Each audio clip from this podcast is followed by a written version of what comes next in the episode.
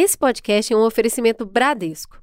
O Bradesco acredita que o futuro é feito do brilho de cada um de nós. Compartilhe o seu brilho. Esse podcast é apresentado por b9.com.br.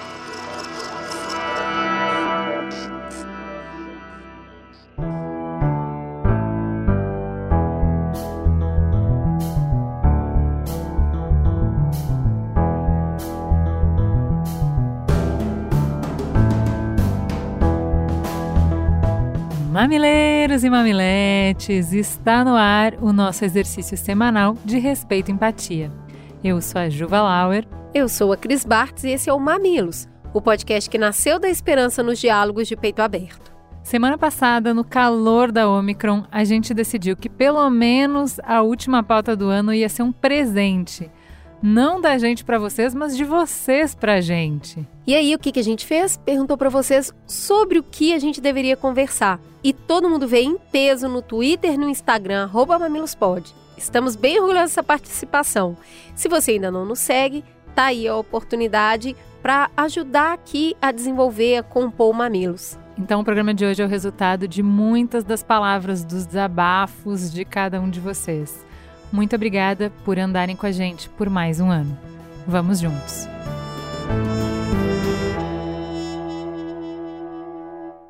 Antes da gente começar o papo, um minutinho para o nosso intervalo comercial.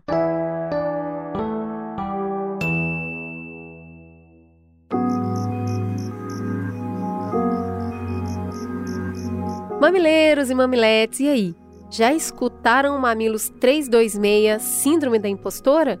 Nós duas abrimos o coração, a gente contou alguns momentos que nossas próprias impostoras tentaram falar mais alto. Spoiler, tem vezes que elas conseguiram. E a gente ainda teve duas convidadas muito especiais e que também travam grandes batalhas com a impostora que vive dentro da mente de cada um. A triatleta, podcaster e psicóloga da Comissão Olímpica Brasileira, Carla de Pierro, e a atriz e influenciadora mundialmente conhecida, Bruna Marquezine. As dúvidas diante de obstáculos podem bater até naquelas mulheres que parecem ter tudo sob controle, não é não? Tipo as atletas que acordam cedo, fazem atividade física todos os dias, correm muitos quilômetros, enfim. Todas nós temos as nossas inseguranças.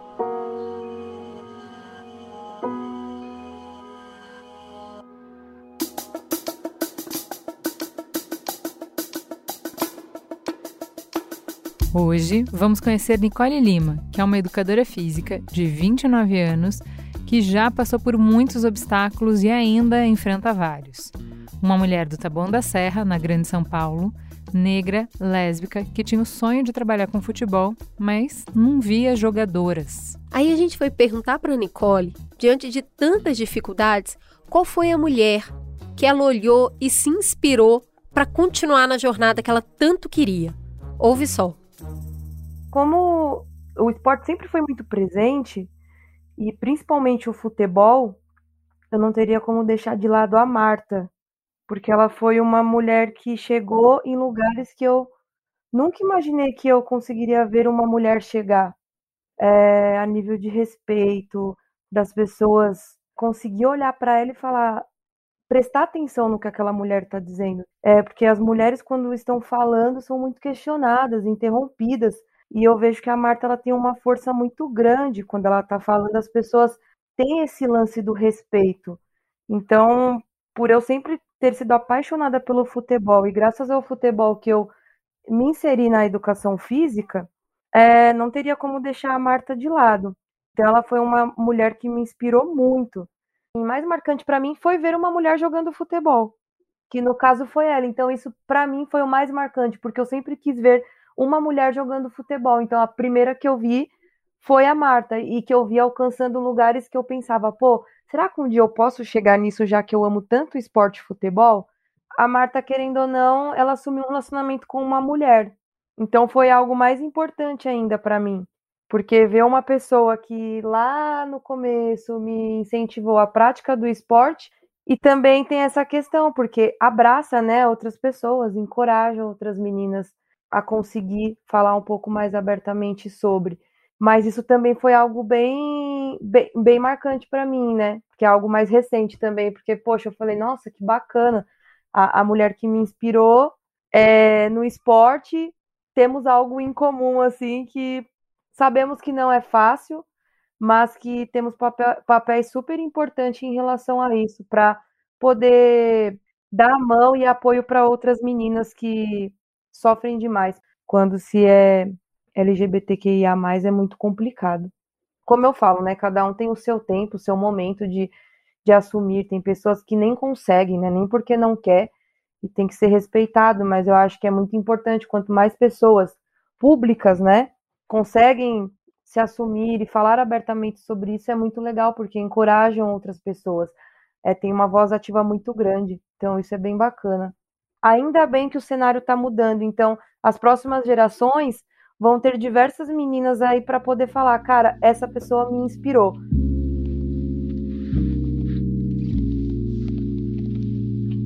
A Marta é uma das maiores estrelas do esporte brasileiro e inspira muitas pequenas a jogarem futebol, a praticarem o esporte que amam ou a seguir seus sonhos.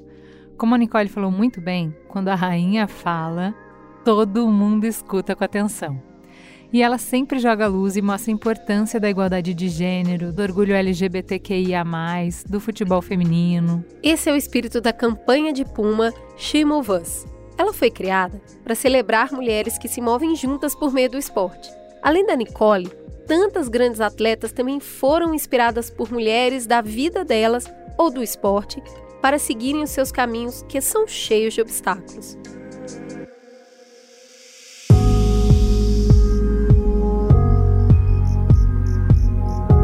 Cada começo tem uma de nós. Acho que o maior aprendizado que nós duas tivemos nesses anos de mamilos é que sozinhas caminhamos bem. Mas juntas, eu e a Cris vamos muito melhor. Para virar o jogo da desigualdade de gênero, a gente precisa do quê? De todas. E se os passos de cada mulher ressoam em todas nós, é muito melhor quando fazemos isso juntas. Todos os dias somos inspiradas pela presença de mais uma de nós, quebrando outra barreira histórica. Dessa barreira nascem as frestas por onde nossas filhas, netas e até nós mesmas vamos passar. Fala sério, quando a gente vê uma executiva virando o jogo, a Tamires Dias sendo mãe e jogadora na seleção feminina, na Copa do Mundo, a Bruna Marquezine estreando mais uma série de sucesso, dá vontade de estar junto, a gente torce também por elas, dá aquela força para sempre ser maior. E é para fazer essa conexão que a Puma criou a plataforma She Moves Us, uma campanha mundial que reúne mulheres inspiradoras e compartilha sua potência com cada uma de nós à distância de um clique. Descubra esse universo de força, mãos dadas, inspiração e acolhimento. Vai lá, conhece a plataforma She Move Us e vai, vamos dar a mão nós duas aqui com todas as outras mulheres incríveis que a gente conhece, como você.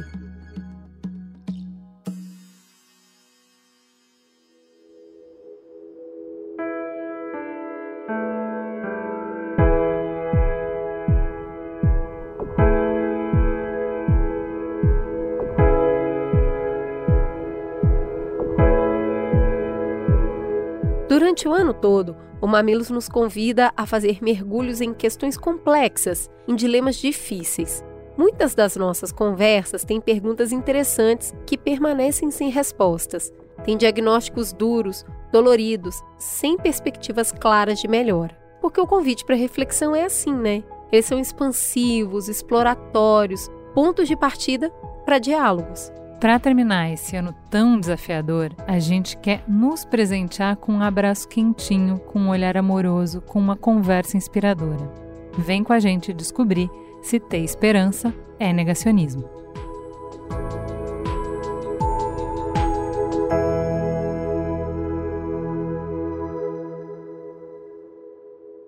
Então vamos começar apresentando os nossos convidados. Agora no final do ano, para nos dar um colo, para nos dar um carinho, a gente trouxe dois dos convidados que são os mais amados da audiência do Mamilos. Vamos começar com Alexandre. Seja muito bem-vindo, Ale. É, quem é você na Casa do Pão e conta para quem está chegando aqui agora no Mamilos quais outros programas que você já participou. Bom, eu Eu estou honradíssimo. Antes da gente começar a gravar, eu estava aqui me perguntando como estar na mesma fila do pão que este homem que nos relembra do, do grande pão da vida, que é o pão de Cristo, e que é um mensageiro vivo das melhores palavras que a gente pode escutar nesse mundo. Então é uma alegria estar aqui repartindo o pão da esperança, né, nesse dia de hoje. Eu sou Alexandre, eu sou psicólogo, eu sou escritor, é, eu sou mamileiro assim há muito tempo, antes de fazer o primeiro Mamilos com vocês, e depois eu vim aqui é, algumas vezes, eu não vou me lembrar de todas, mas eu fiz um mamilo sobre saudade, é, depois eu fiz um sobre irmãos. Lindo também. Que repercutiu Preparem muito. os lencinhos. Muito. Depois eu fiz algumas coisas sobre políticas públicas que eu já não vou me lembrar dos temas. E faço participações e, e celebro a existência desse podcast agora tão mais difundido. E acho vocês maravilhosas e escuto sempre. Eu escuto com caneta. Eu sou desses que estudo E é verdade, mamilos. gente, porque depois ele vem comentar comigo. É, Ele é- é é verdade, ele é ouvinte mesmo. participativo, Ele né? vem, comenta, fala o que ele gostou, é muito legal. E para completar nossa mesa, o pastor que muito inspira eu e a Cris, a gente já falou para ele abrir uma igreja aqui em São Paulo que a gente não falta em nenhum culto. Pastor Henrique Vieira, quem é você na fila do pão? Bem, gente, obrigado aí pelo carinho, pela generosidade comigo. Ale, é um prazer estar aqui com você também e receber o seu carinho. Olha, quem sou eu? Eu sou fruto de comunhão, eu sou fruto das amizades que partilho, eu sou fruto do que aprendo com minha mãe e meu pai, eu sou fruto da minha relação com a Carol, minha companheira, eu sou fruto do que ensino e aprendo para minha filha Maria, de três anos e dez meses. Eu sou pastor da Igreja Batista do Caminho, eu participo de um coletivo de evangélicos que tem compromisso com a democracia, os direitos humanos, a luta antirracista e a diversidade, que é o coletivo Esperançar. Eu também sou escritor e ator, e assim eu vou construindo os caminhos, os descaminhos da vida, mas tentando arriscar viver sob a ética do amor. Acho que eu sou aquilo que vou sendo no decorrer da vida. Para começar, a gente queria saber o que, que é esperança para vocês. O que, que traz esperança para vocês? É, esperança é palavra e movimento, não necessariamente nessa ordem, mas esperança é uma conjugação de esforços, ela não é uma algo que se recebe, é algo que se constrói assim, ainda que com os pés cansados no chão árido, com as pedras ma macerando a sola dos pés, é assim que ela vem. Ela vem como um produto é, de uma vontade, né? e não de uma vontade individual. Eu não acredito na esperança construída individualmente, eu só acredito na esperança construída coletivamente. Por isso é que para mim esperança não é uma ideia vaga, não é uma fantasia irreal. É, para mim a esperança é o útero da poesia. A poesia nasce é, a partir da esperança que a gente pode nutrir nessa vida. Que lindo. Bem, vamos lá. Eu acredito que, em primeiro lugar, esperança é uma necessidade ética, porque nós vivemos num mundo que pessoas ainda passam fome. Nós vivemos num mundo em que o racismo é estrutural, estruturante, viola, violenta, asfixia as possibilidades da vida e mata. Nós vivemos num mundo de uma lógica patriarcal em que a violência contra a mulher, a cultura de estupro, o feminicídio, a desigualdade no mercado de trabalho, nos espaços de poder, também é uma realidade. Nós vivemos num mundo em que LGBTs podem ser agredidas na rua simplesmente por serem quem são. Nós vivemos num mundo de concentração de riqueza e compartilhamento de pobreza. Nós vivemos num mundo em que o capital circula com muita facilidade, mas as pessoas ficam presas nas fronteiras, a crise dos refugiados. E nós vivemos num mundo de crise ambiental, de crise climática, que o nosso modelo econômico de desenvolvimento pode, no limite, acabar com a nossa própria vida. Ou seja, nós temos um mundo que não merece a beleza do próprio mundo. Nós temos um mundo que machuca muito a humanidade em toda a sua potência e em todas as suas possibilidades. Se é verdade que o mundo não dá conta da beleza da vida, então eu preciso ter esperança. Por isso que eu estou falando que esperança é, em primeiro lugar, uma necessidade. Porque se eu perco a esperança diante de uma realidade tão contrária à vida, isso significa que eu me conformei, que eu me resignei, que eu perdi senso crítico, que os meus afetos foram petrificados, que o meu coração deixou de chorar a dor do mundo por ver na dor do mundo o meu próprio mundo de dor. Então, em primeiro lugar, a esperança é uma necessidade ética, é sintoma de amor, é compromisso com a plenitude de vida para todas as pessoas. Em segundo lugar, a esperança para mim é uma intuição, é intuitiva, é o direito à imaginação. Eu primeiro tenho esperança por necessidade ética. Eu preciso ter. Segundo, eu tenho esperança porque eu não quero perder o direito de subverter a realidade com a imaginação. Talvez por isso que eu tenha me apaixonado pela arte da palhaçaria porque o palhaço transforma a caneta em um foguete. O palhaço transforma a cadeira numa nave. O palhaço imagina. Eu fico muito triste quando as pessoas perdem a capacidade de imaginar um mundo sem fome. Um mundo em que homens e mulheres são tratados igualmente nos seus direitos, na sua dignidade. Então, a esperança é uma intuição de que a história está em aberto, de que o futuro pode ser construído de que as violências que matam não têm a palavra final sobre a história da humanidade. Eu quero guardar o lúdico, a brincadeira, a poesia e a imaginação. Eu quero ter o direito de imaginar que a realidade pode ser diferente. Em terceiro lugar, daí dialogando tanto com a fala do Alê, eu acredito que para além de necessidade ética, para além de intuição e direito à imaginação, esperança é atitude não fica só na abstração. Daí eu cito Paulo Freire, quando ele fala que esperança não vem do verbo esperar, que pressupõe certa passividade. Esperança vem do verbo esperançar, significa fazer a esperança acontecer com as atitudes da nossa própria vida. Então, eu acredito que esperança é um fazer, é um acontecimento, é uma atitude política. Mas, em quarto lugar, também concordando muito com o Alê, a esperança é um fazer coletivo. É necessidade ética, é intuição imaginativa, é atitude, mas é atitude forjada na coletividade, na comunidade, no, entra, no entrelaçamento de pessoas. Então, eu vejo, sei lá, na luta dos sem terra, lutando por reforma agrária, a esperança acontecendo.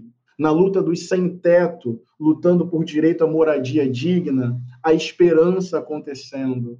Na luta das mulheres contra a violência do patriarcado, a esperança acontecendo.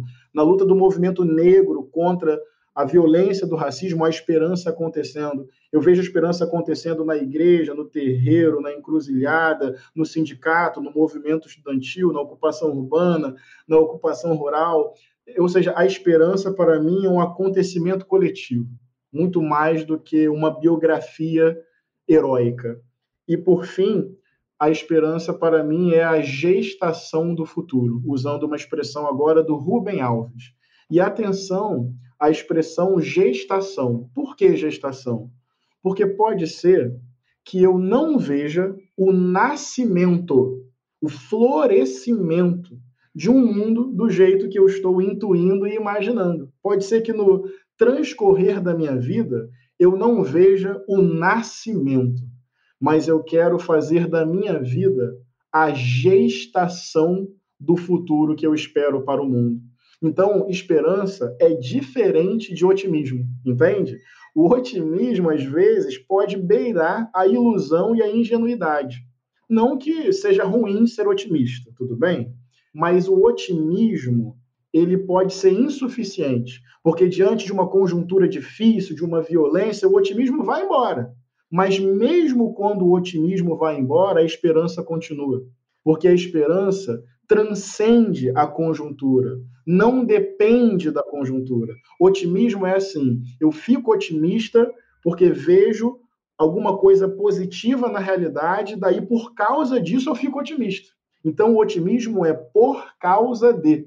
A esperança é independente de. A esperança é quando, quando tudo é contrário, ela sobrevive porque ela nem depende da conjuntura ou dos acontecimentos ou das circunstâncias. Eu posso não ver o nascimento do mundo, mas eu quero, em comunhão e em comunidade, gestar. Eu quero fazer esse período de gravidez do futuro, mesmo que eu não esteja na hora do parto. Bom, gente, já diferenciamos aqui claramente esperança de positividade tóxica, né? E vamos para a próxima, que a gente trouxe duas experiências coletivas, né? Porque já estava assim, a esperança já estava ali, menino, capengando, precisando, né, de nutrição e de repente a gente tem uma pandemia. E aí a esperança é mais ainda colocada à prova. E muitas vezes a gente pode imaginar que a gente está único e exclusivamente sozinhos nessa nesse acontecimento. Então a gente trouxe outras duas situações aqui que a esperança foi colocada muito à prova para a gente conversar um pouquinho. A primeira dela é o Holocausto. Então milhões de judeus foram aprisionados, milhares morrendo todos os dias e outros milhares em trabalhos forçados. Alguns teimaram em continuar esperançosos que aquela situação passaria mesmo sem ter o menor sinal de si e quando aquilo iria acontecer. Quando finalmente acabou, muitos relataram suas táticas de sobrevivência. Eu queria destacar uma aqui, que é a do senhor Ed Jacu, que ele completou muito recentemente 100 anos e ele lançou o livro O Homem Mais Feliz do Mundo.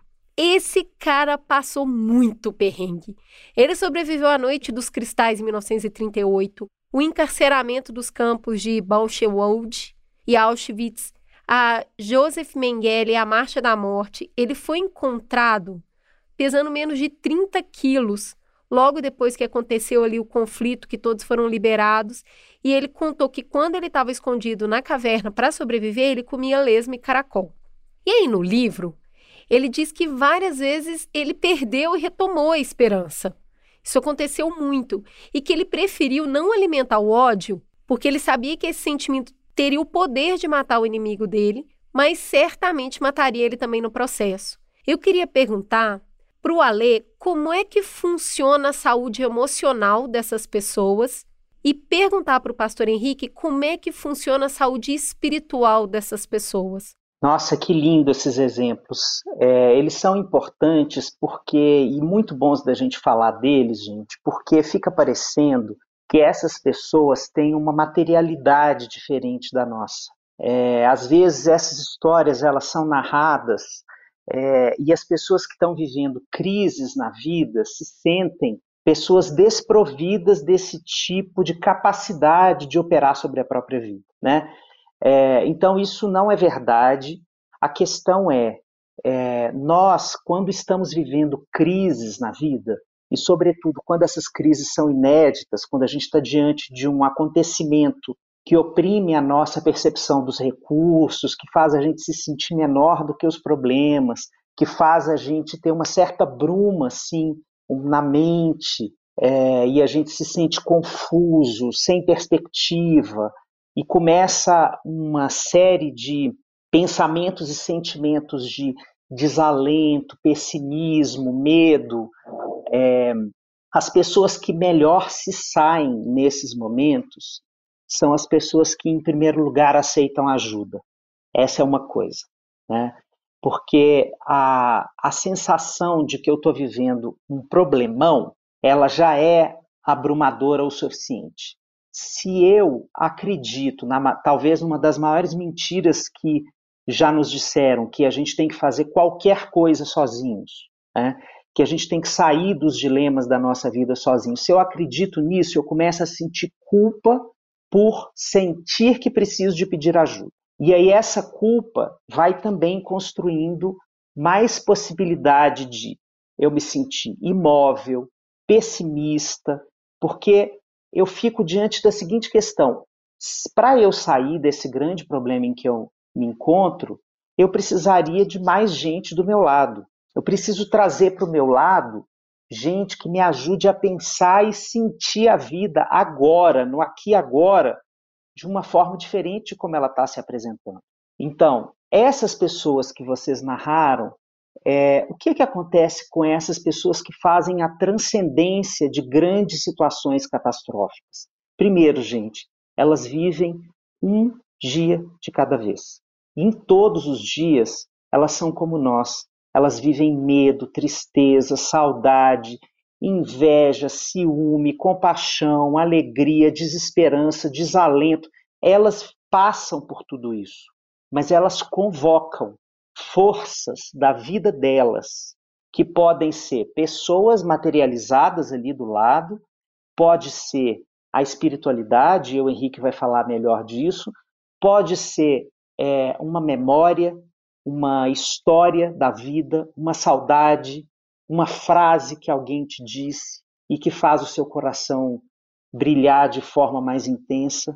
Então, na hora em que eu sinto que eu estou diante de uma catástrofe, eu preciso me sentir amparado pelas forças que fazem sentido dentro da minha história.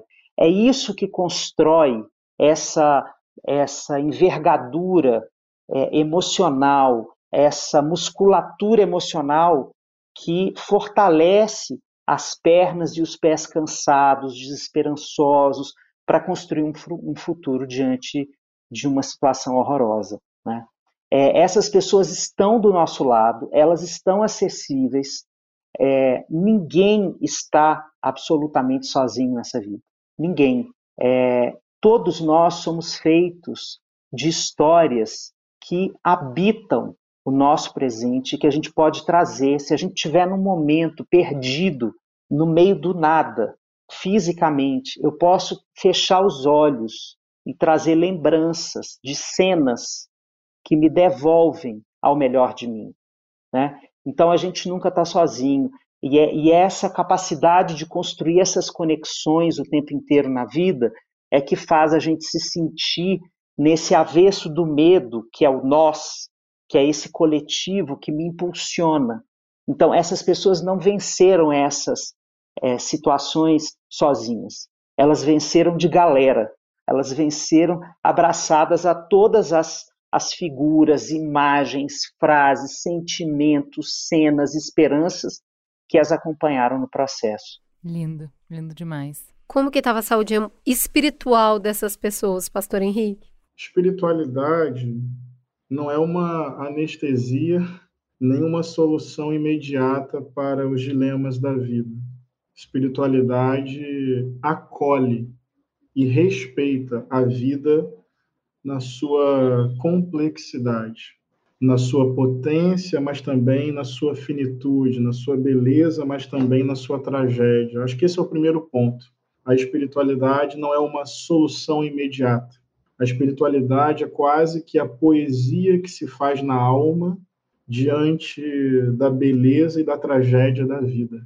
Então, a espiritualidade acolhe a vida. E eu acho que esse é o primeiro ponto da saúde espiritual. É respeitar a dor e ter liberdade para chorar. Eu li o livro O Homem Mais Feliz do Mundo, do Ed eu me emocionei várias vezes. Eu li esse livro, eu acho que em três dias, eu não conseguia parar de ler. E em nenhum momento a felicidade que ele produziu ao longo da vida desconsiderou ou minimizou o tamanho da dor que ele sofreu. Ou seja, ele não precisou sublimar a dor, ele não precisou rejeitar a lágrima, tanto é que até hoje ele ainda trabalha em um museu lá na Austrália. Ele fala isso no final do livro. ele dedica a vida dele a contar para as gerações o que foi o Holocausto, para que não aconteça novamente. Ou seja, a felicidade não foi fruto do esquecimento. A felicidade não foi fruto da rejeição a priori da dor. Ele sabe e reconhece a dor que ele sentiu e os dramas que ele passou. Às vezes, a gente vive numa sociedade muito da aparência e pouco da liberdade para ser quem se é. Parece que a gente está o tempo inteiro numa entrevista de emprego, potencializando virtudes, escondendo defeitos, e isso é muito superficial e violento. Então, eu acredito que a saúde espiritual está em respeitar a dor, acolher as lágrimas e ter liberdade para reconhecer o tamanho daquilo que nos fere e daquilo que nos machuca. Mas não só. Daí eu vou continuar dialogando com o Alê, porque a fala dele é repleta de espiritualidade. Não estou falando de dogma, não estou falando de doutrina, estou falando dessa beleza da vida. Porque eu acredito que a saúde espiritual está no respeito à dor, no acolhimento da lágrima, mas também está na comunhão. Tem uma frase do Emicida que eu amo muito. Quem tem um amigo tem tudo. Concordo muito com você, Ale. A gente só passa por momentos difíceis na força do companheirismo. Eu quero falar assim abertamente. Eu passei um ano muito difícil. Eu vivi crises profundas neste ano. Às vezes a ideia do pastor desumaniza, idealiza um pouco.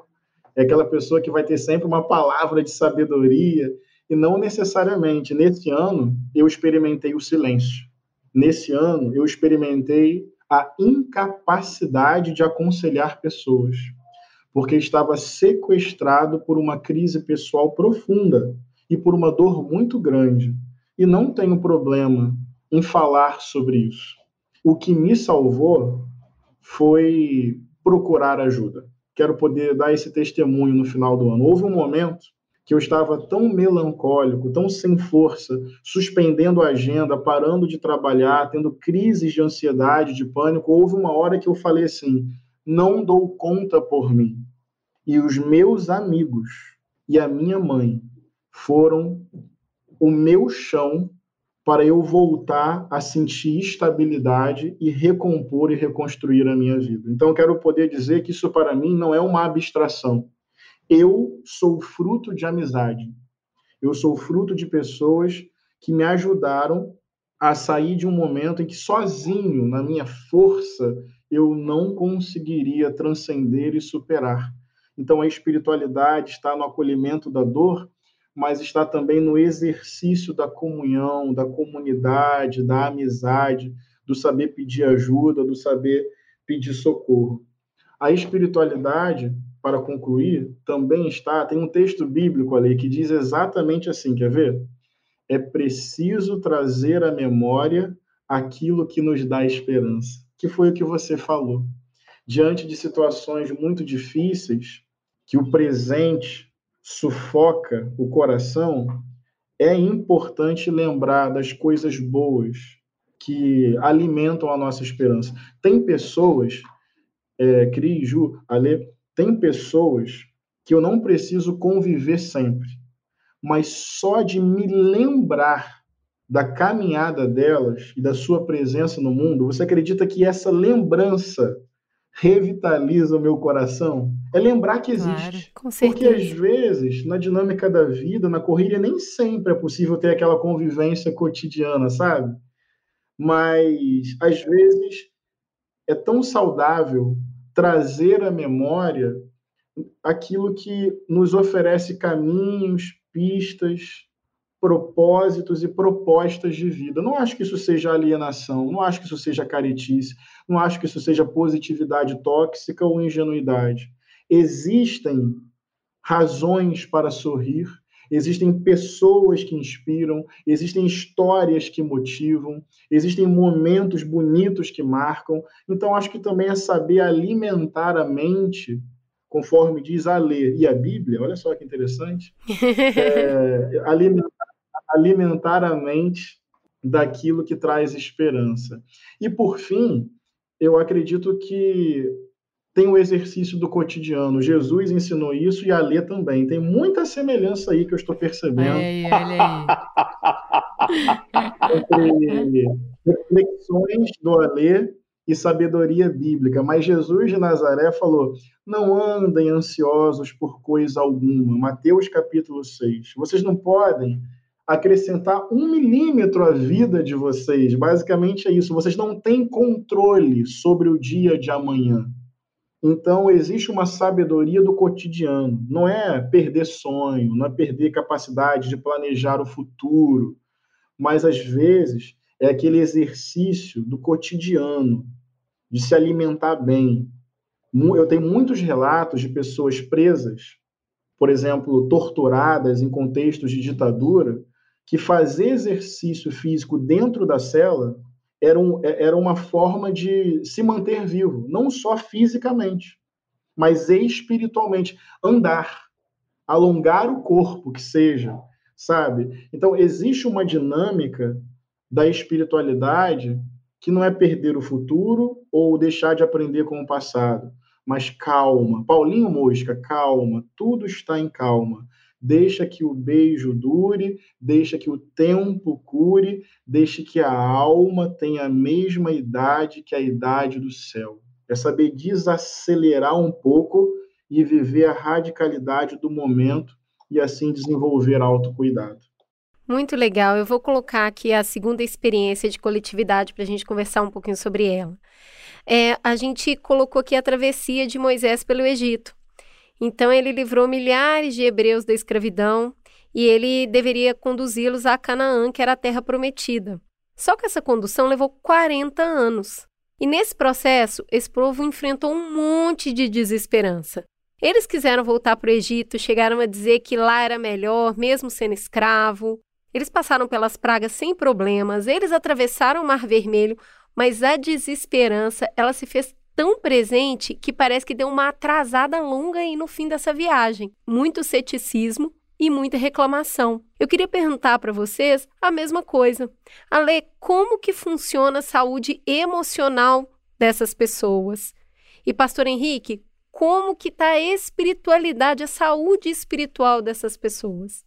É, na hora que o Henrique tão lindamente fala da dor, da dor da alma dele, vivida nesse ano, de como o silêncio operou como uma, um grito que ele precisou escutar para chamar pessoas para perto. É, ele está fazendo dentro do coração dele a travessia desse povo, é, porque isso é um arquétipo que a gente acessa nos momentos de sofrimento. Né? Na hora em que a gente está sofrendo, a gente vive a sensação de que diante da gente o mar vermelho nunca será aberto. Né? A gente vive diante da gente a possibilidade somente do abismo.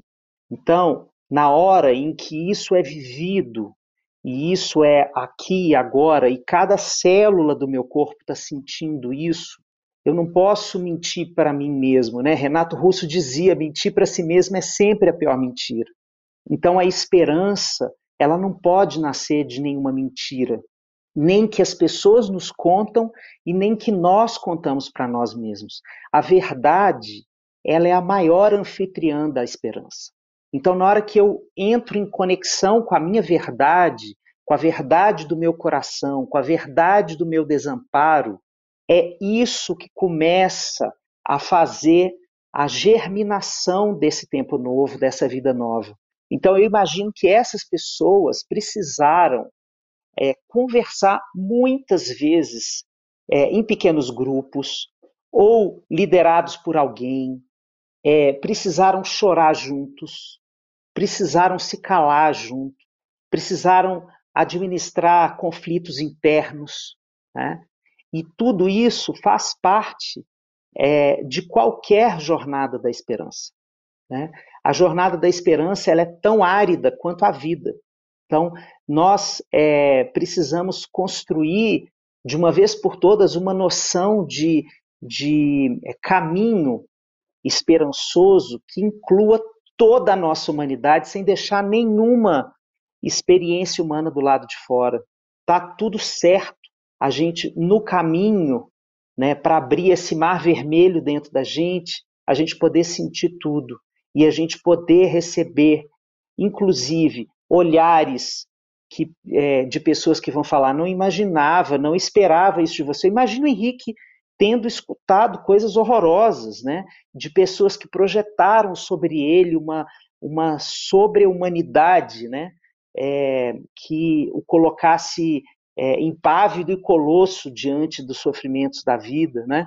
É, a gente escuta isso também nos momentos em que a gente está tá trilhando a dor, a gente escuta as projeções do outro, a gente escuta expectativas irreais. Tudo isso faz parte dessa jornada. Então, chorar isso, chorar, chorar o alento é, que a gente acha que merecia receber, mas não conseguiu ter naquele momento, chorar a saudade, chorar o cansaço, né? É, gritar o medo no silêncio, né? tudo isso vai esvaziando a alma e preparando a gente para continuar a caminhada. É só assim que eu acho que é possível construir esperança. Que lindo, Ale. É isso mesmo. Essa história do Êxodo é uma das mais importantes da espiritualidade judaico-cristã, da espiritualidade bíblica, um povo escravizado, um povo submetido à violência da opressão. Daí a memória do Êxodo diz que Deus ouviu o grito do povo e desceu para libertá-lo, então fica aí uma memória bíblica de que Deus tem solidariedade com a condição humana, que Deus ouve o grito dos pobres, dos oprimidos, dos vulneráveis, das vítimas da opressão e da violência, uma solidariedade divina com a condição humana. Mas, enfim, o Êxodo, em primeiro lugar, é uma caminhada de um povo. Então, a gente volta à dimensão da comunidade e da coletividade. Moisés organizou e liderou aquele processo, mas é um povo partilhando de uma dor. É um povo sentindo medo. É um povo apreensivo. Então, quero chamar a atenção para, mais uma vez, esse lugar da comunidade e da comunhão. E de talvez quem está nos ouvindo agora está mergulhado, mergulhada num sofrimento profundo mas eu quase posso apostar que esta pessoa que está nos ouvindo agora nessa condição não está sozinha. E que muitas pessoas partilham, já partilharam ou vão partilhar de sentimentos muito parecidos. Então temos aí uma comunhão na fragilidade. Não se sinta assim excepcional por estar diante de um mar que parece não se abrir com um exército atrás é uma condição tipicamente humana. Então, é a caminhada de um povo, um retrato da humanidade. Segundo, sabe quando o povo chega na frente do Mar Vermelho? O exército de Faraó vem atrás, muito maior, mais potente, mais poderoso. Vocês falaram, uma parte do povo quis voltar, dizer assim: olha, poxa, Moisés, se era para morrer aqui, era melhor viver lá no Egito. Daí fica uma lição: nós não superamos uma situação de opressão sem conflito. A vida é feita de conflitos e fica aqui uma mensagem para a gente não desistir diante do conflito próprio de quem quer produzir justiça. E tem uma outra questão, pensando de maneira mais simbólica, o Êxodo como arquétipo, esse lugar já não existe mais. O Egito é uma idealização. Às vezes, quando você produz uma mudança na sua vida, porque você quer ser íntegro, porque você quer ser coerente com a sua verdade, porque você vai em busca de si mesmo, essa mudança tem instabilidade, tem conflito e tem insegurança. E às vezes dá aquele medo e aquela vontade de voltar. Só que eu queria poder dizer uma coisa: não existe mais para onde voltar. Esse conforto é uma idealização. Então, vocês sabem qual foi a resposta de Deus? Porque o povo foi reclamar com Moisés e Moisés, muito esperto, foi reclamar com Deus. Poxa, Deus, foi você que iniciou esse processo e nos chamou. E vocês sabem qual é a resposta de Deus? É muito bonito. A resposta de Deus, segundo a memória do Êxodo, é: diga ao povo que caminhe. Olha só, o mar não estava aberto. O mar continuava fechado. Então Deus disse: Diga ao povo que caminhe. No caminho se experimenta o novo. O novo não vem antes do caminho. Já diz o poeta: caminhante não há caminho, o caminho se faz ao caminhar. O mar não se abre e o povo passa o povo passa e o mar se abre. Então, além de ver no Êxodo uma caminhada coletiva, eu quero chamar a atenção para a temporalidade das coisas. Ou seja, não é instantâneo que você produz o novo, é um caminho, é uma construção, é o dia a dia. Daí no deserto, ainda no Êxodo, caminhando para o fim, tem lá o maná, Deus todos os dias dava para o povo o que o povo precisava para se alimentar, sobreviver e viver com dignidade. Mas atenção, todo dia. Ou seja, você confiar na provisão diária. Então volta aquilo ali que a gente conversou de basta. Não dava para guardar, né? Eles tentavam guardar e apodrecia. Não dava, não dá. Não dava. É, é apostar na provisão diária. E mais, não só não dava para guardar, como Deus não queria que eles guardassem. E aí tem uma outra lição, a ética do não acúmulo, gente. A ética da partilha. Eu acho isso muito bonito.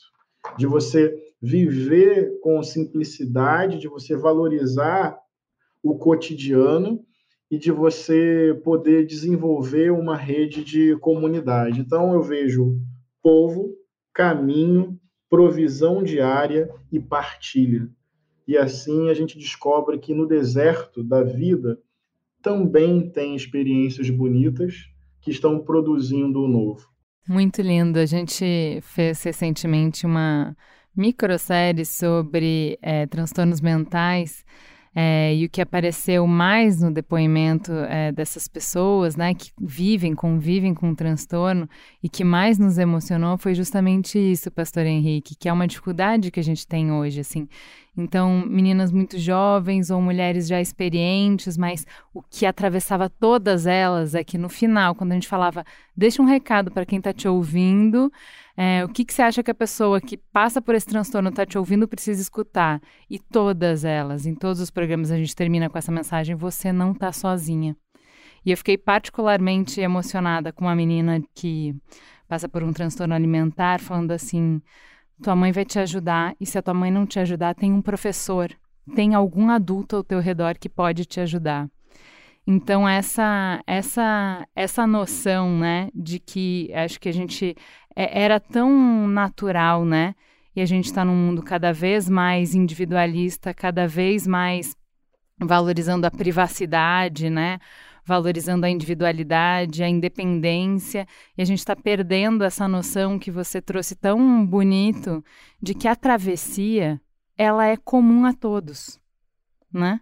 Mesmo que a gente esteja fazendo cada um no seu barquinho, a, o caminhar, o, o, fato de que a gente vai ter que atravessar e de que a gente vai atravessar pelas mesmas condições, ela é comum a todo mundo. Então, assim, acho que é, isso, isso em si já é uma grande fonte de esperança.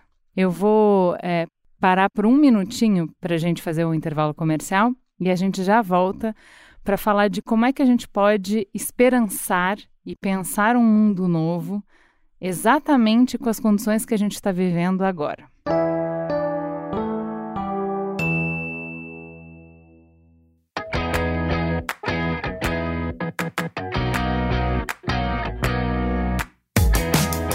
Fazer um programa como Mamilos é descortinar e aprofundar um universo diferente todas as semanas. A gente sempre inventa uma nova. É política, economia, cultura, costume, psicologia. Onde tem polêmica, você sabe, é só chamar a gente. Mas para mergulhar no desconhecido, a gente precisa de método, rotina, fluxo e planejamento. Depois de tanto tempo montando nosso espaço de acolhimento, respeito, diálogo e empatia, a gente está segura para compartilhar mais do que as diferentes visões sobre os assuntos do momento. Sim, mamileiros e mamiletes, chegou o curso B9 Ensina Produção de Podcast, da concepção à monetização, com Euzinha Cris Bartz e minha companheira de microfone, Juva Lauer. A gente se juntou com a Curseria para desenvolver o único curso online que traça uma jornada completa pela produção de podcasts. São 17 aulas super completas, além de uma penca de conteúdo extra, material complementar. Você sabe que quando a gente entra numa coisa nova, o mergulho é de cabeça, né? Se você tem um podcast ou se pretende ter, ou se apenas quer entender melhor desse universo, vem com a gente. Afinal, é errando que se aprende. Mas pelo menos os erros que a gente já cometeu, a gente conta para vocês, para vocês não caírem neles. Entra lá no site do Corseria e se inscreva agora para o curso.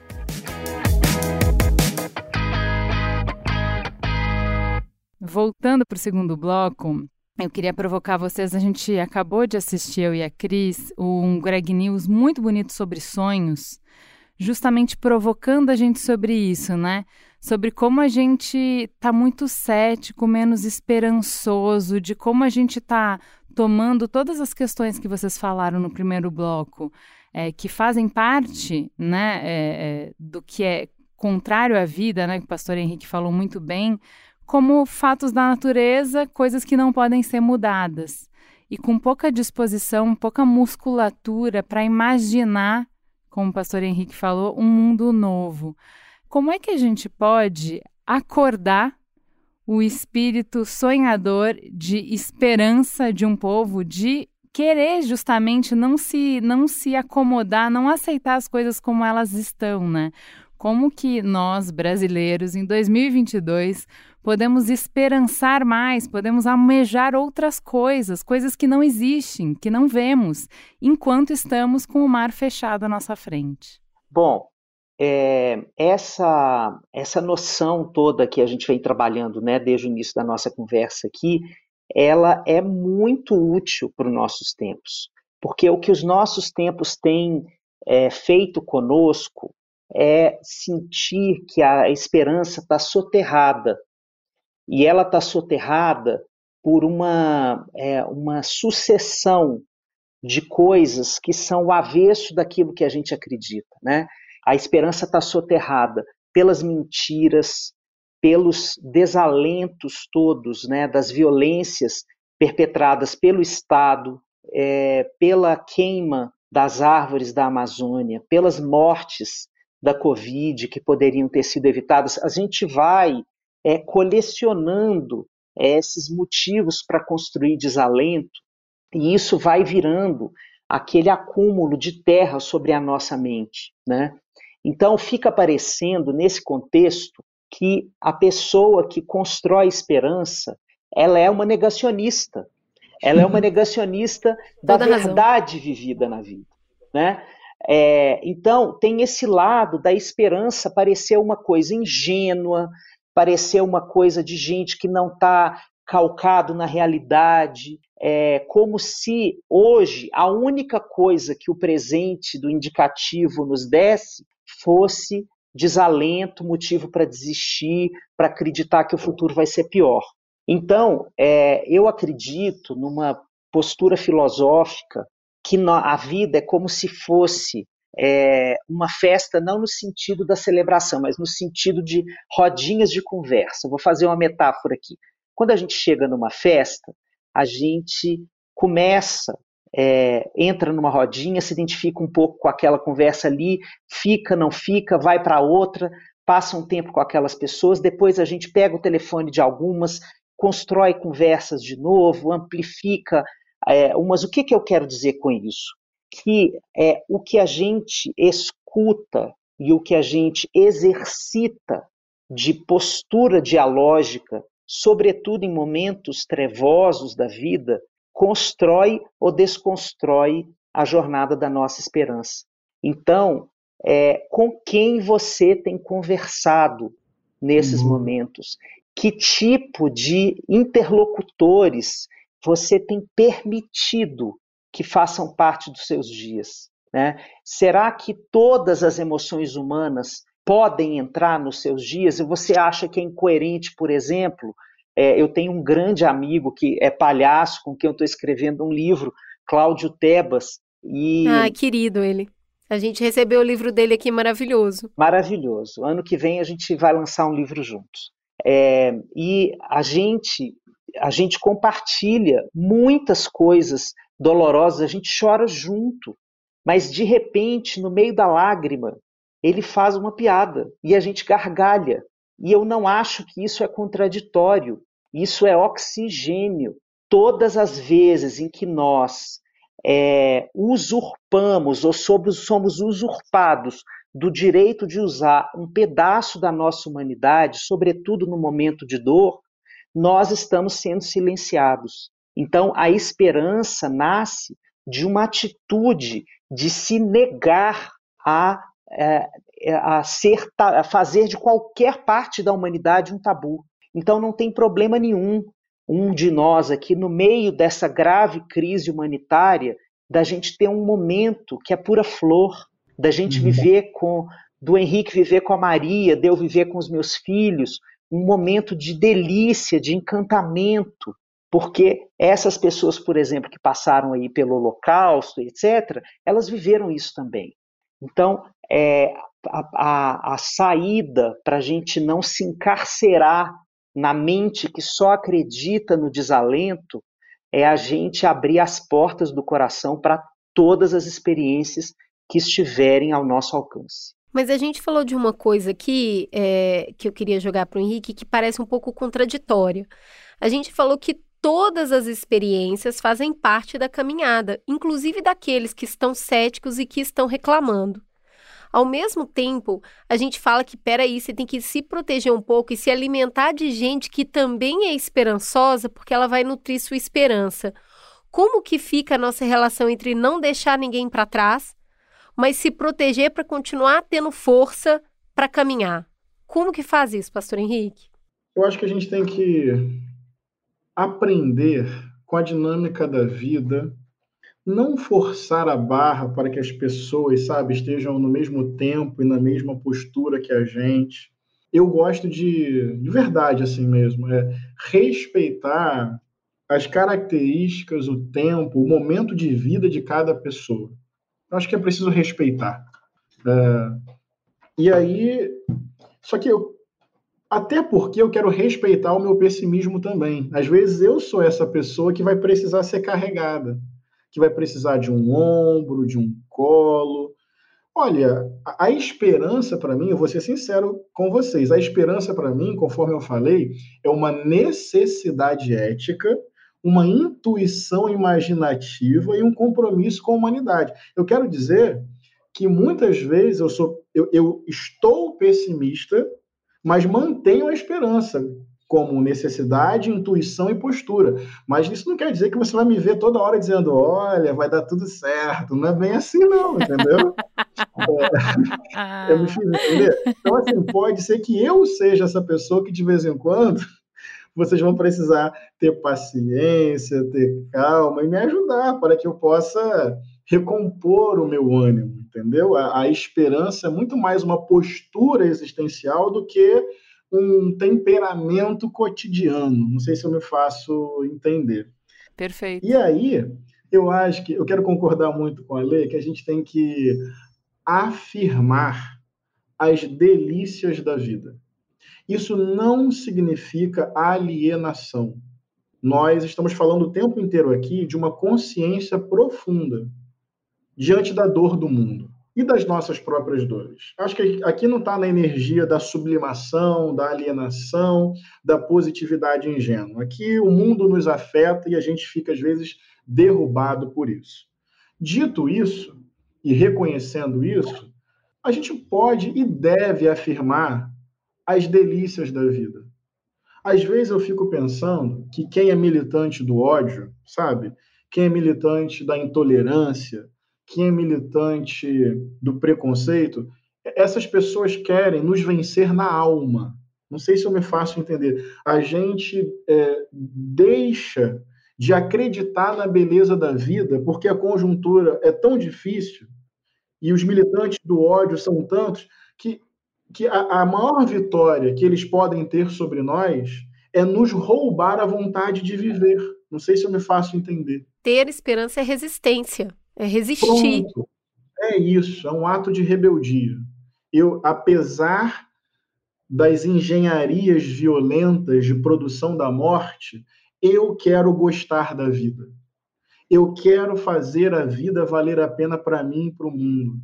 Eu não quero me deixar morrer. Eu não quero me deixar morrer. Daí tem uma frase do Eduardo Galeano que eu acho linda. Ele diz assim: Uma vez, num bar em Madrid, eu vi uma placa que estava escrito: É proibido cantar. Outra vez, eu vi uma placa no aeroporto do Rio de Janeiro que estava escrito: É proibido brincar com os carrinhos de bagagem. Daí Eduardo Galeano conclui: Que bom, que maravilha ainda tem gente que canta, ainda tem gente que brinca. Isso é maravilhoso. É afirmar a beleza da vida a despeito das contradições e das injustiças da própria vida. Então é cantar, é brincar, é batucar, é abraçar a filha, é passar tempo com o pai, é uma boa roda de conversa e de violão com os amigos. A vida é isso. A vida é um espetáculo cotidiano e simples. Então acho que a gente tem que afirmar as delícias da vida. Esse é o primeiro ponto. Voltando lá àquela pergunta de como fazer. Não tem receita, mas eu acho que o primeiro ponto é afirmar o que nos mobiliza, afirmar o que nos provoca vontade e gosto de viver. Mas tem um segundo aspecto para concluir. Lembra que a gente falou que a esperança é um acontecimento coletivo, muito mais do que uma abstração sentimental e momentânea? Meninas, posso aqui fazer uma declaração para vocês, boa? Por favor. Vocês não acham que quando vocês se juntam e fazem esse programa, vamos lembrar lá do início da caminhada de vocês, vocês não acham que este programa, com os temas que levanta, com as pessoas que convida, com a delicadeza e o respeito que trata da vida, esse acontecimento coletivo de vocês, vocês não acham que isso melhora o mundo? Vocês não acham que isso consola pessoas? Vocês não acham que isso salva famílias? Vocês não acham que isso empodera jovens? Vocês, com um podcast, produzem esperança. Eu já fui parado várias vezes na rua com pessoas que conheceram o meu trabalho, o meu ministério, no podcast de vocês. É comum. Eu e a Juliana estávamos reclamando outro dia que a gente perdeu o nosso direito à desesperança por causa desse programa. Toda semana a gente recebe um Brasil nessa mesa que faz a gente acreditar. Todas as pessoas que sentam aqui são tão imbuídas de boa intenção, de querer dialogar, de querer construir, e elas se movimentam para isso. Todo mundo que senta na nossa mesa, ou, ou é um profissional de saúde, ou um profissional de economia, ou um acadêmico, que estão produzindo conhecimentos e ações que mudam esse país todo santo dia. Então, quando alguém fala pra gente não tem mais jeito, a gente fala, deixa eu te contar, não tem como esse país dar errado. Olha essas pessoas que sentam nessa mesa, elas existem, elas estão fazendo. Então a gente não tem direito nesse programa a ter desesperança. A hora que ela começa assim a tentar bater na porta, a gente tem mais um programa. É esse programa que a gente está tendo aqui com vocês hoje. E aí, recarrega a bateria de novo. A gente fala, tá difícil, mas estamos junto. Tá difícil, mas estamos junto. Eu chamo isso de privilégio, tá? A esperança se materializa nesses acontecimentos coletivos. Vou dar outros exemplos. As redes de solidariedade para combate à fome e distribuição de alimento no Brasil igrejas, coletivos de juventude, coalizão negra por direitos. Entende o que eu estou querendo dizer? É, conheci recentemente uma organização, fica até um convite se vocês um dia quiserem chamá-los. Já ouviram falar dos Palhaços Sem Fronteiras? Sim, Márcio Balas era. Cara, é, é, uma, é uma beleza, é uma poesia. O que eu estou querendo chamar a atenção é que nós podemos construir alternativas civilizatórias com pequenos gestos que vão consolando, que vão amenizando o sofrimento, que vão distribuindo alimento, que vão provocando riso. Tem, então, assim, é, antes de pensar em mudar o mundo, a gente pode ir construindo pequenos novos mundos. Não sei se eu me faço entender. Tem uma última história de um menino, vou tentar lembrar, quer ver? Ele, a, a areia da praia estava cheia, acho que era de estrelas do mar. Muitas, milhares. Daí ele pegava uma, jogava para o mar. Pegava outra, jogava para o mar. Pegava uma terceira, jogava para o mar. Teve uma hora que chegou um adulto, e aqui o adulto está no símbolo do adultocentrismo. Né? Não é um problema ser adulto, mas o problema é perder a infância na vida adulta, é perder a brincadeira, a imaginação, o lúdico. Aí chegou um adulto com espírito de adulto e falou para a criança: Você não percebe que seu trabalho é um pouco em vão? São milhares de estrelas aqui, você não vai conseguir jogá-las toda para o mar. Daí a criança foi, pegou umazinha assim na mão dela, tocou, encostou, mostrou e disse: Eu não consigo salvar todas, mas essa aqui volta para o mar, meu amigo. Entende? Não é perder de vista mudança estrutural, não é perder de vista mudanças políticas profundas e globais, mas há pequenos gestos que vão salvando as estrelas do cotidiano podem produzir muita esperança, entende? Tem uma terapeuta chamada Harline Anderson, da área que eu sigo, né, dentro das terapêuticas, da, da terapia familiar, que ela diz uma frase que eu adoro, que é o mundo se muda um diálogo por vez. Essa frase, ela é alentadora, né? A gente poderia fazer uma paráfrase e dizer assim: o mundo se muda um mamilos por semana. e assim a gente vai construindo esse tipo de esperança narrada, né, de esperança dialogada.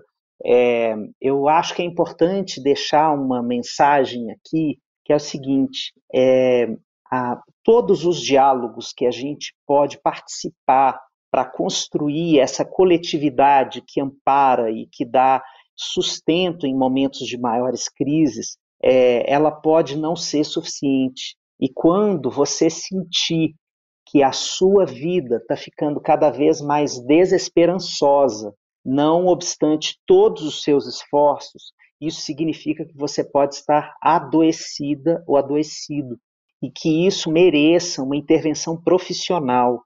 Então, isso não é falta de força de vontade, isso não é falta de esperança no coração, isso não é falta de fé, é, isso é falta de um tratamento adequado, porque a nossa humanidade ela padece, ela padece é, todos os dias, em alguns momentos, várias coisas é, cursam para que o nosso corpo e a nossa alma é, caiam e precisem de um apoio muito preciso, é, com um método específico, testado, é, que não é uma conversa entre amigos, que não é o, o colo da mãe, que isso tudo ajuda, apoia, mas se você sente que a sua esperança ela declina, apesar e além de todos os mamilos que você escuta, de todas as falas maravilhosas e dos livros do, do Henrique que você lê, é, apesar de todos os seus esforços, você continua sentindo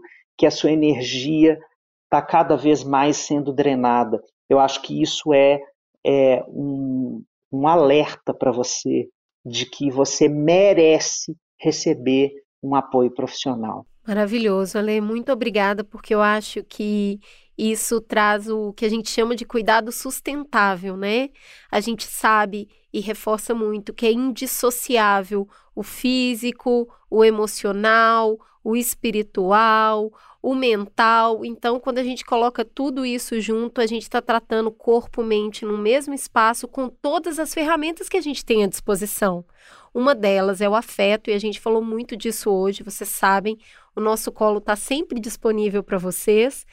E a outra é também uma ajuda profissional que vai além do carinho, né? Ela precisa de outro tipo de intervenção e ela é muito importante. Gente, queria agradecer muito vocês. Eu sei que final de ano tá todo mundo correndo loucamente por roubarem esse tempo na correria para gente, para os nossos ouvintes. Muito obrigada, sempre é uma delícia receber vocês e queria convidar os nossos ouvintes mais uma vez, né, para promover essas conversas, esses diálogos, é, para além do seu fone. Né? O que a gente mais gosta, como a Ale estava falando, se a gente muda o mundo um diálogo de cada vez, que essa conversa não pare em você. Que você leve essa conversa que, que você ouviu, se fez bem para você, leva para outra pessoa com, divide ela durante uma refeição, né? Divide o foninho, vai conversando, vai comentando. Eu acho que a gente tem falado muito isso aqui, que para a gente, o que é mais legal não é o que a gente faz, é o que vocês fazem a partir do que a gente faz. Então, ver como é que vocês põem essas conversas no mundo nos emociona toda semana.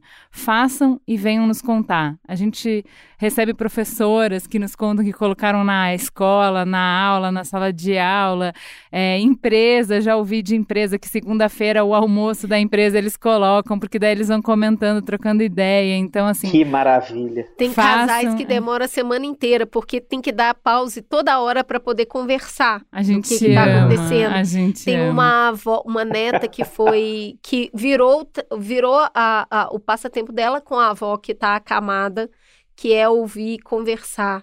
Então que esse programa seja a ponte de todos nós com o futuro que a gente quer construir. Isso. É esse o convite. Obrigada, rapazes. Meu Deus do céu, eu tô, eu tô muito emocionado aqui, porque é, o Henrique representa a esperança que eu tenho na vida. E quando vocês me fizeram esse convite, eu, eu nem acreditei. Sim, porque aqui vocês estão realizando um sonho. E eu queria dizer é, para as pessoas que a esperança, se ela, se a gente puder imaginar a esperança brincando de pique-esconde com o seu sofrimento, a esperança vai sempre ganhar. É, na hora que tiver muito difícil de você imaginar a vitória sobre o seu sofrimento, se aproxime de pessoas que vão escutar você como quem te leva para um lado mais leve da vida, para quem não te julga, para quem não te se sentir culpado por não ter esperança. É, as palavras que a gente coloca em cima das cicatrizes da vida, elas podem aniquilar a nossa esperança. Então, que você também possa encontrar círculos de conversa que coloquem palavras gentis sobre as cicatrizes da sua vida. E que você possa e mereça sempre receber o amparo que o seu coração pede. Se você estiver se sentindo sozinho e o mundo estiver te dando as costas, quem está errado é o mundo. Busque outro mundo para você viver. Não importa qual seja esse mundo, se esse mundo chama família, se esse mundo chama igreja, se esse mundo chama é, o seu condomínio, a sua turma de escola, o seu mundo do trabalho, não importa qual seja o seu mundo, busque um mundo mais gentil para você. Muito obrigado pela oportunidade de estar aqui hoje. Toda vez que eu me conecto com a beleza disso, eu me emociono. Muito obrigado. Obrigada, Lê. Obrigada. Obrigado a ler por sua inteligência afetuosa e a serviço da beleza da vida. Coisa boa ouvir o tom da sua voz, coisa boa captar a energia da sua voz e, obviamente, o conteúdo daquilo que você fala. Mas eu quero chamar atenção não só para o conteúdo, mas para a energia, para o afeto. Muito cativante te conhecer, melhora a minha vida. Eu, neste ano, precisei muito da minha mãe Gláucia. Precisei muito do João Paulo e do Antônio, dois amigos que me socorreram quando a vida perdeu sentido. Eu precisei muito da minha cunhada Aline e do meu irmão Guilherme. Eu estou dando nomes de pessoas que, num momento de profunda fraqueza, de desespero e de desesperança, foram fundamentais para que eu pudesse ter chão para voltar a caminhar.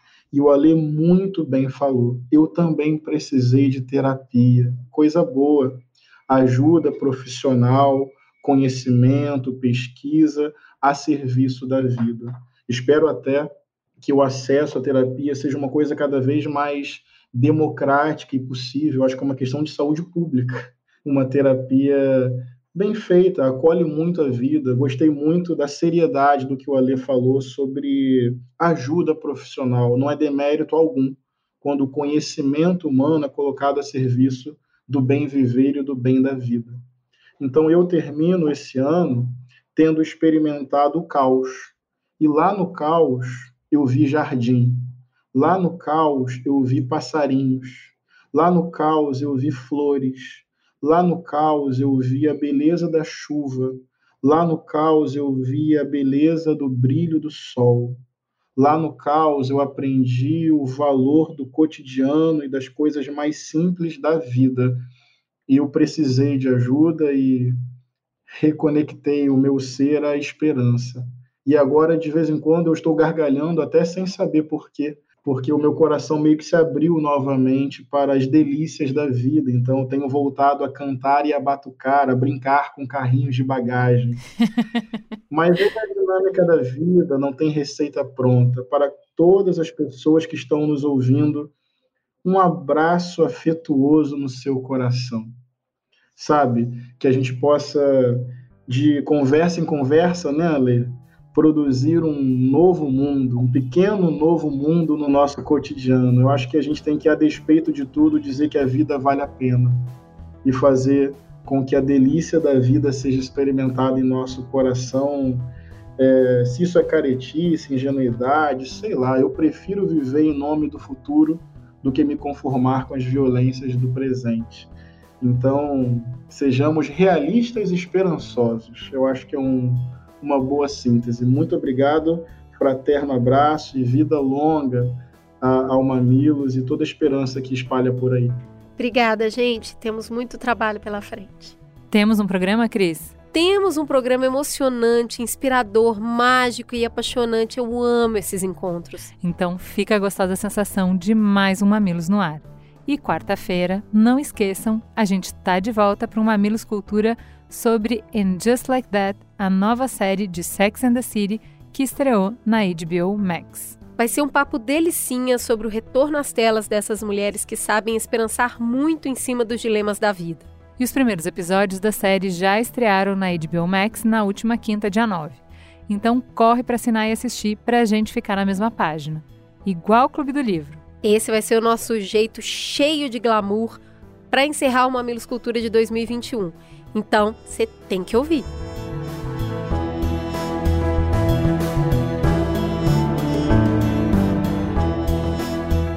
Mamilos é uma produção do B9. Apresentação de Cris Bartz e Juva Lauer. Para ouvir todos os episódios, assine nosso feed ou acesse mamilos.b9.com.br. Quem coordenou essa produção foi Beatriz Souza. O apoio à pauta e pesquisa foram de Iago Vinícius e Jaqueline Costa. A edição é de Mariana Leão e as trilhas sonoras de Andy Lopes. A capa é de Elodângelo. A curadoria dos programas de história é realizada por Deia Freitas. A publicação fica por conta de AG Barros. O B9 tem direção executiva de Cris Bartz, Juva Lauer e Carlos Merigo. A coordenação digital é de Pedro Estraza e Matheus Guimarães. E o atendimento e negócios feito por Raquel Casmala, Camila Maza, Luzi Santana e Thelma Zenaro.